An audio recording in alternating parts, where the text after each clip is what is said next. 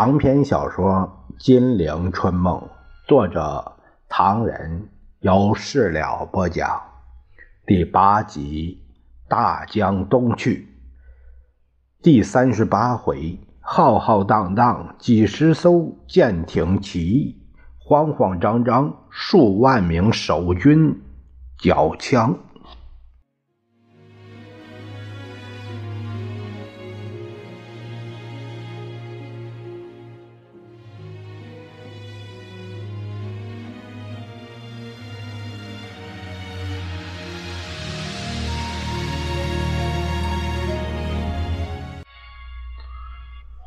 话说蒋介石不得已取消了厦门之行，他心里烦闷，端着酒杯只是发愣。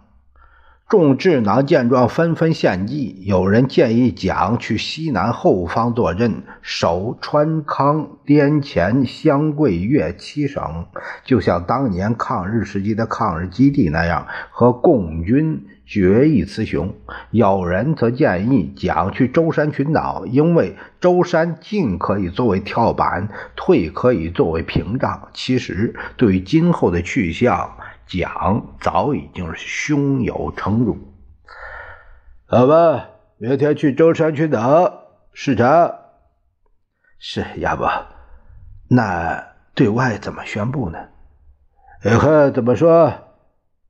呃，就说去台湾，不能说去台湾，说去台湾有两个不好，一是要刺激美国，杨新民反对我去台湾。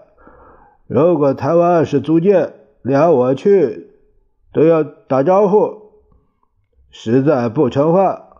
二是要刺激时局，如果大家以为我去了台湾，那上海保卫战就构不成了。那怎么办？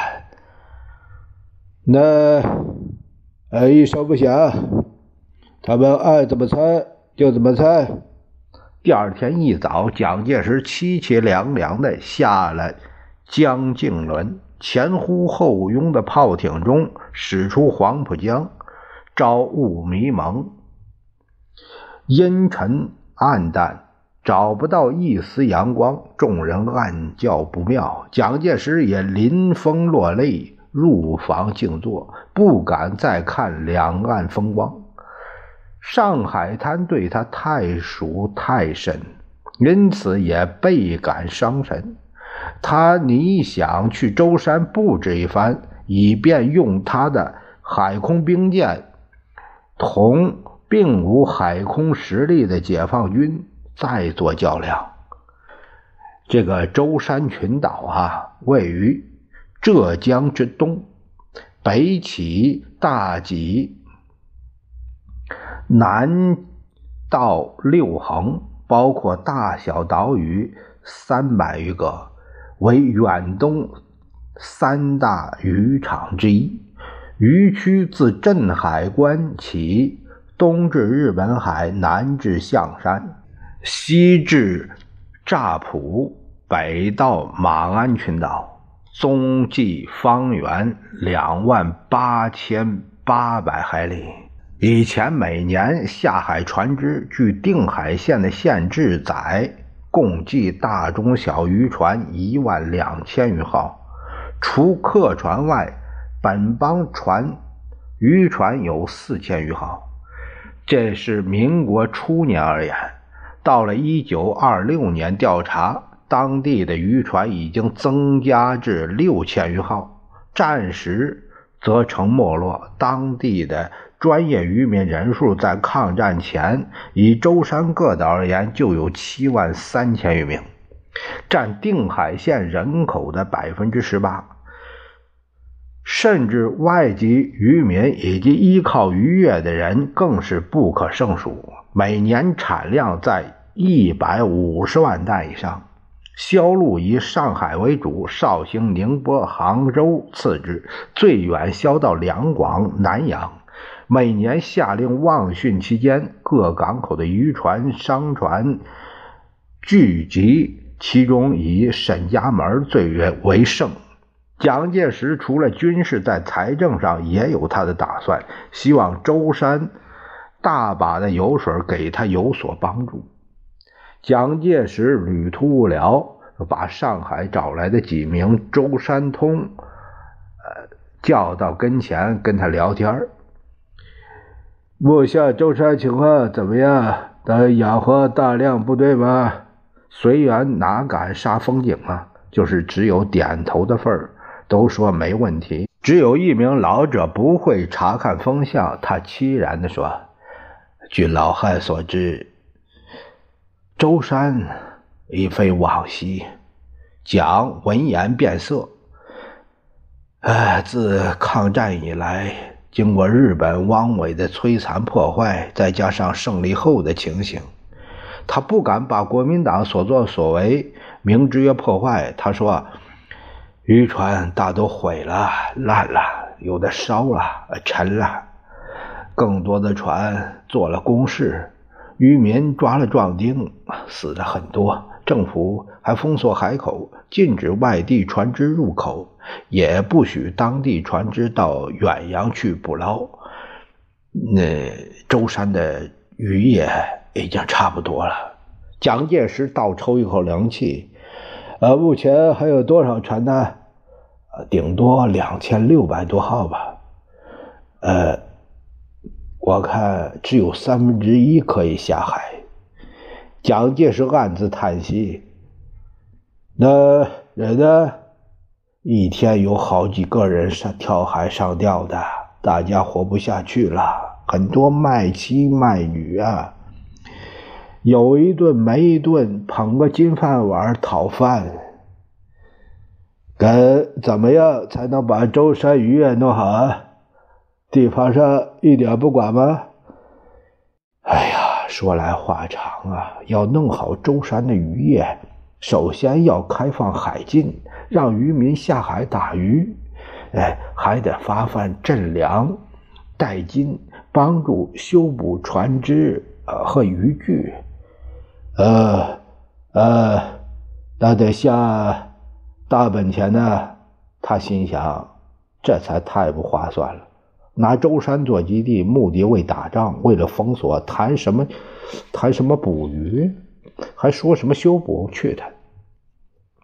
渔民拿来当兵的就是，他也就没再说什么话。老汉还以为蒋介石志在渔业呢，唠唠叨叨的报告：“总统，舟山太惨了。自打民国四年开始，旧浙江省会就拿它做生财的宝库，打出了发展渔业、改良渔捞、保护渔民的旗子。”成立了浙江水产模范工厂、浙江外海渔业总局，还有舟山渔民算是碰到了这个煞神，低价抢购、强征船舶，呃呃，还有这个牌照费、护洋费，哎呦，渔税等等。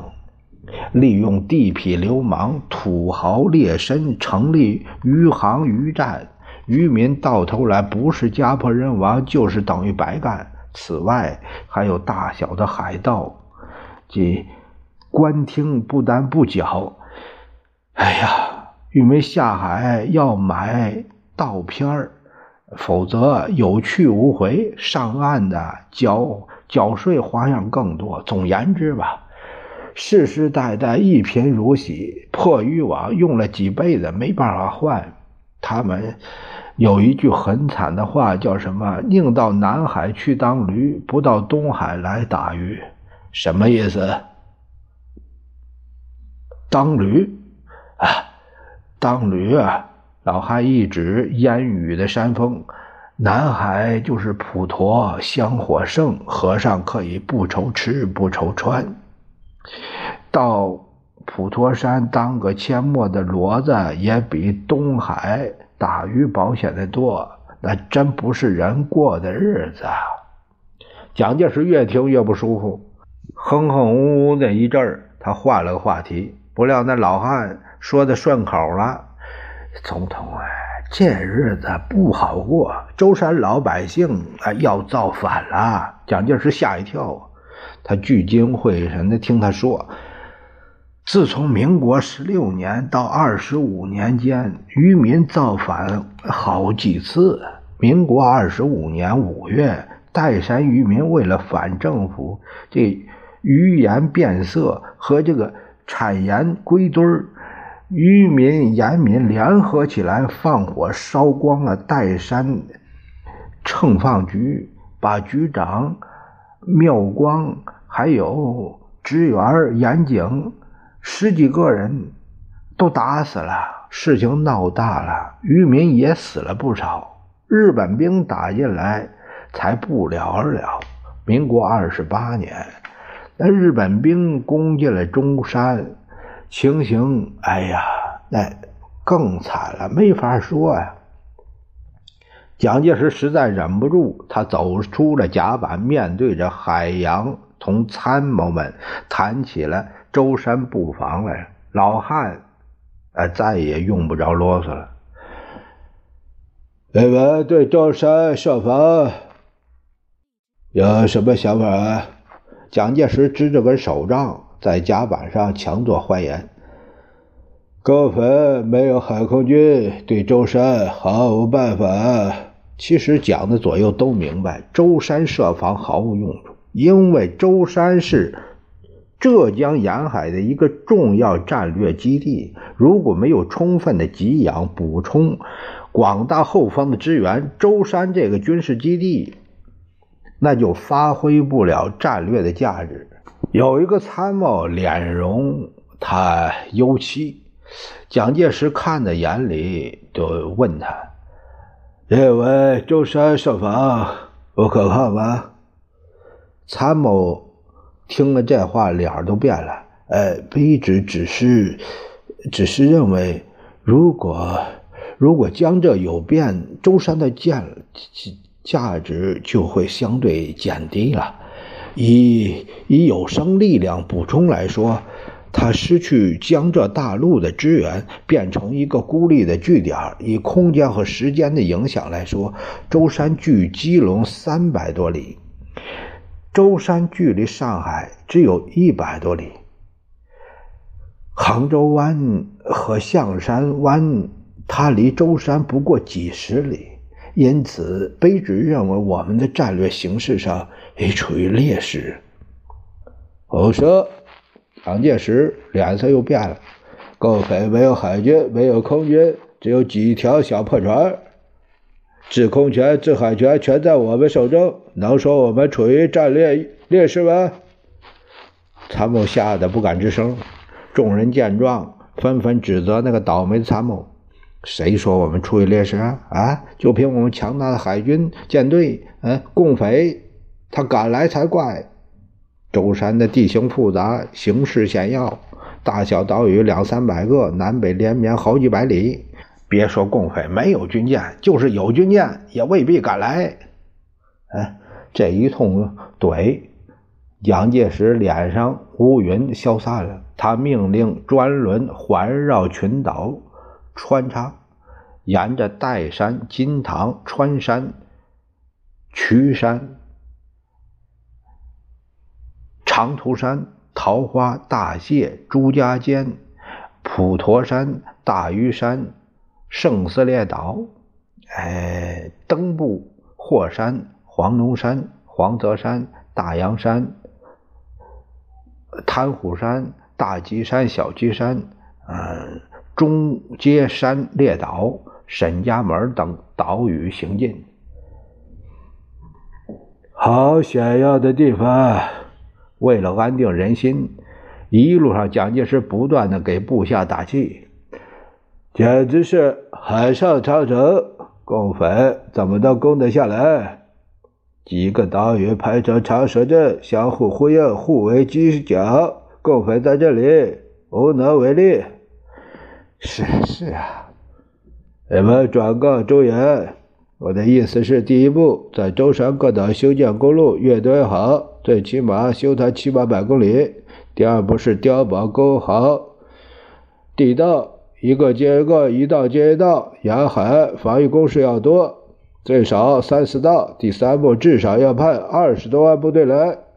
蒋介石在舟山布防完毕，心头一阵轻松，刚刚下令返航，不料汤恩伯乘着炮艇赶来报告：报报报，总总总统，哎，可靠可靠情情报，共匪在武夷成立立了华东军区海军司令部，张张爱萍出出任海军司令兼政政委，我我们可不不能大意。啊，他们有海军了？是是，上次我就告诉您这件事，昨天他们正式公布。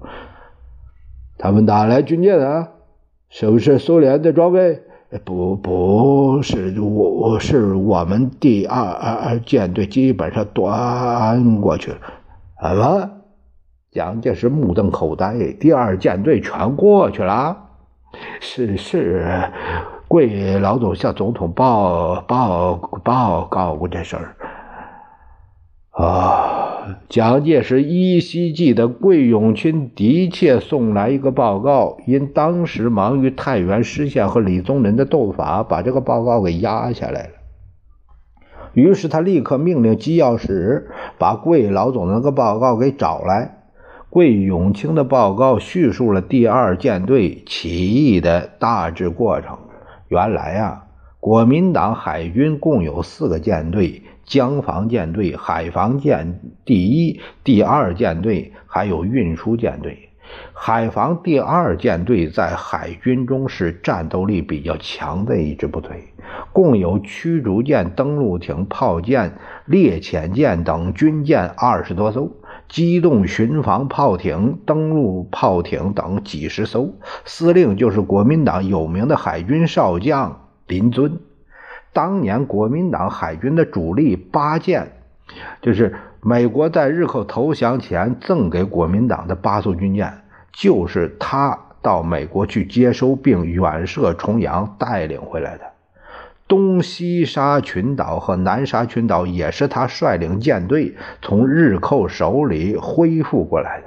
他年龄不大，四十刚出头，属于闽系海军的少壮派将领。将领，他是一位具有民主思想的爱国主义者，为人耿直，博学多才，重科学，不浮夸，讲究实际，不会吹嘘拍马。但厌恶内战，反对屠杀自己同胞，常常为国民党军官屠杀老百姓，他感到愤恨莫名。所以，有的人说他不像个将军，像一个学者。这样的人在国民党官场里当然是。很不吃香啊。桂永清上台以后，嫉贤妒能，采取了排挤闽系的政策，不会拉关系，又属于闽系的林尊，自然在被排解之列。一九四八年一月，林尊的第二舰队奉命从海上调进长江，担任从江阴到安庆的江防任务。他已经看透了国民党的腐败无能和必然灭亡的趋势，在汤恩伯召开的常州江防会议上，他公然发牢骚说：“江北的桥头堡有什么屁用？共军一来，他们就成了缩头乌龟，最后一个个被共军活捉，这就叫乌龟战术。”气得汤恩伯面皮发青，因为林尊手里有军舰，他也不敢得罪他，就忍住气。就只当没听见。重庆号巡洋舰起义之后，对林尊的触动很大。他决心寻找机会，步邓兆祥的后尘，摆脱黑暗，走向新生的道路。他秘密派遣舰队总轮长、主任参谋去上海和镇江和中共地下党联系。与此同时，因为重庆号起义。蒋集团也加强了对海军的控制和监监视。桂永清数次坐长治号军舰从上海溯江而上，巡视各舰，对各舰舰长又是打又是拉，又是训斥又是授勋章。授予楚同号军舰的舰长、吉安号军舰舰长、太原号军舰舰长光华勋章，其他各舰舰长也都。得到了勋章。企图以此来笼络军心。四月二十日清晨，林遵乘美胜号军舰由南京到芜湖视察，停泊在芜湖附近的太原舰舰长前来报告说，江北桥头堡已经全部被吃掉了，江南沿江守军收缩在繁昌和芜湖，也在准备逃跑。林尊哼了一声，啊，是吧？不是长江天堑固若金汤吗？啊！停了一会儿，他说：“总统是个翁养，翁养啊，这是福建的土话，蒙样傻瓜白痴啊！打又不能打，和又不敢和，那就只好跑。”四月二十一日，解放军全面渡江，桂永清下达了。全面阻击共军渡江的命令。林遵的回答是：江南陆军已经全部撤逃，杨干才第二十军撤数万官兵已在芜湖、宣城地区缴械，几艘孤零零的军舰无法阻止。桂永清不得已于二十二日下令，第二舰队各舰艇开到南京附近八斗山江面集结待命。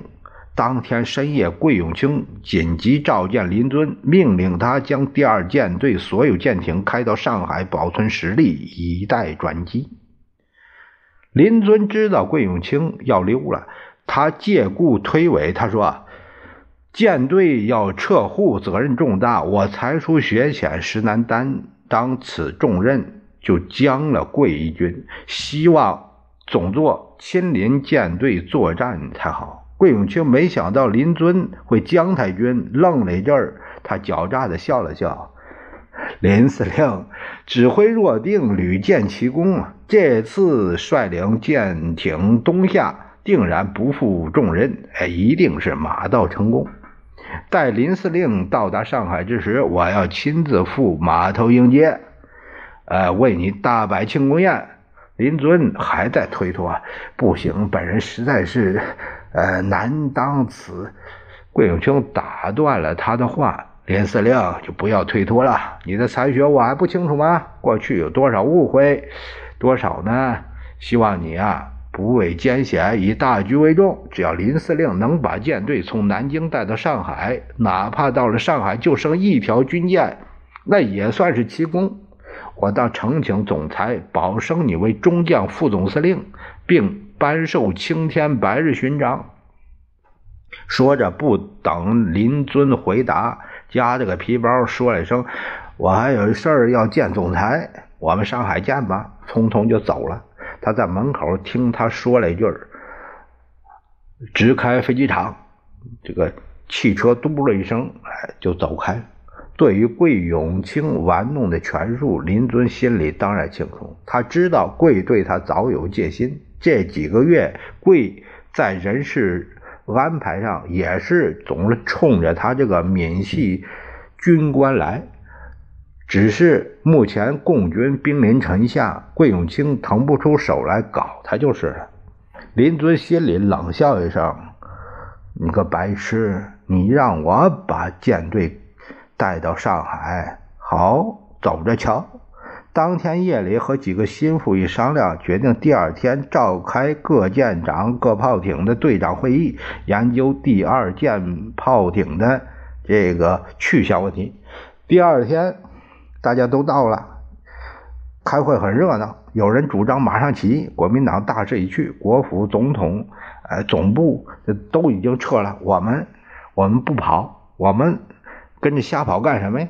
我们当年。干海军原先是保，原想的是保卫海疆，哪晓得充当了国民党的工具，替他们卖命当炮灰。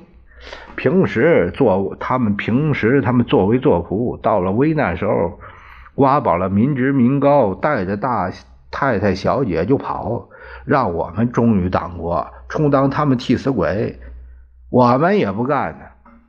有人的坚决反对起义，忠臣不是二主，战场起义实际上就是叛变投敌，不仁不义。我们应该为国尽忠，不做历史罪人。还有的人呢，犹豫不决。他们不愿跟国民党跑，但要起义呢，又顾虑重重。自己家小在上海、南京呢，怕自己的家事受连累。对这一切，林尊司令似乎是胸有成竹。他开始一句话也不说，反复的说：起与否关系到全体官兵前程的大事，特邀大家来商量，诸位要慎重考虑。以后双方越争越凶，林尊只是冷眼观察，因为他没有表态，好些人反而是也没表态。林司令。您的意见呢？是起义还是去上海？您决定吧，我们听你的。这样会场上安静下来了，人们的眼光唰的一下就投向了林尊。条件成熟了，林尊心里想着，不慌不忙站起来，他平静地看了大家一眼：“诸位，我们海军的任务应该是捍卫国家的独立和人民的安全，我们反对这场屠杀人民的内战。”我们应该和人民站在一起。林尊的话起了定音鼓的作用，会场上赞成起义的人占了绝对的上风，有的原来反对起义的也也是顺风转舵，表示不愿跟国民党跑了。是不是来个民意测验，用不记名投票的方式来测验一下每个人的意愿呢？早有人准备好纸条了，忙了一阵呢，写票、投票、开票。十分钟以后，林尊宣布，经过大家充分意见，经过激烈的辩论，现在又投票测验，事情已经定下来了。队长十八人投票的结果，赞成起义的十人，反对起义的两人，弃权的六人。我曾个别征求弃权人的意见，有的也愿意起，有的愿意呢随大多数人行动。这就是说，绝大多数人都愿意起。现在我慎重宣布，第二舰队全部起义，投向共产党。蒋介石越看越生气，梁西北一个舰队就这样轻而易举就投过去了？没有，没有，没有。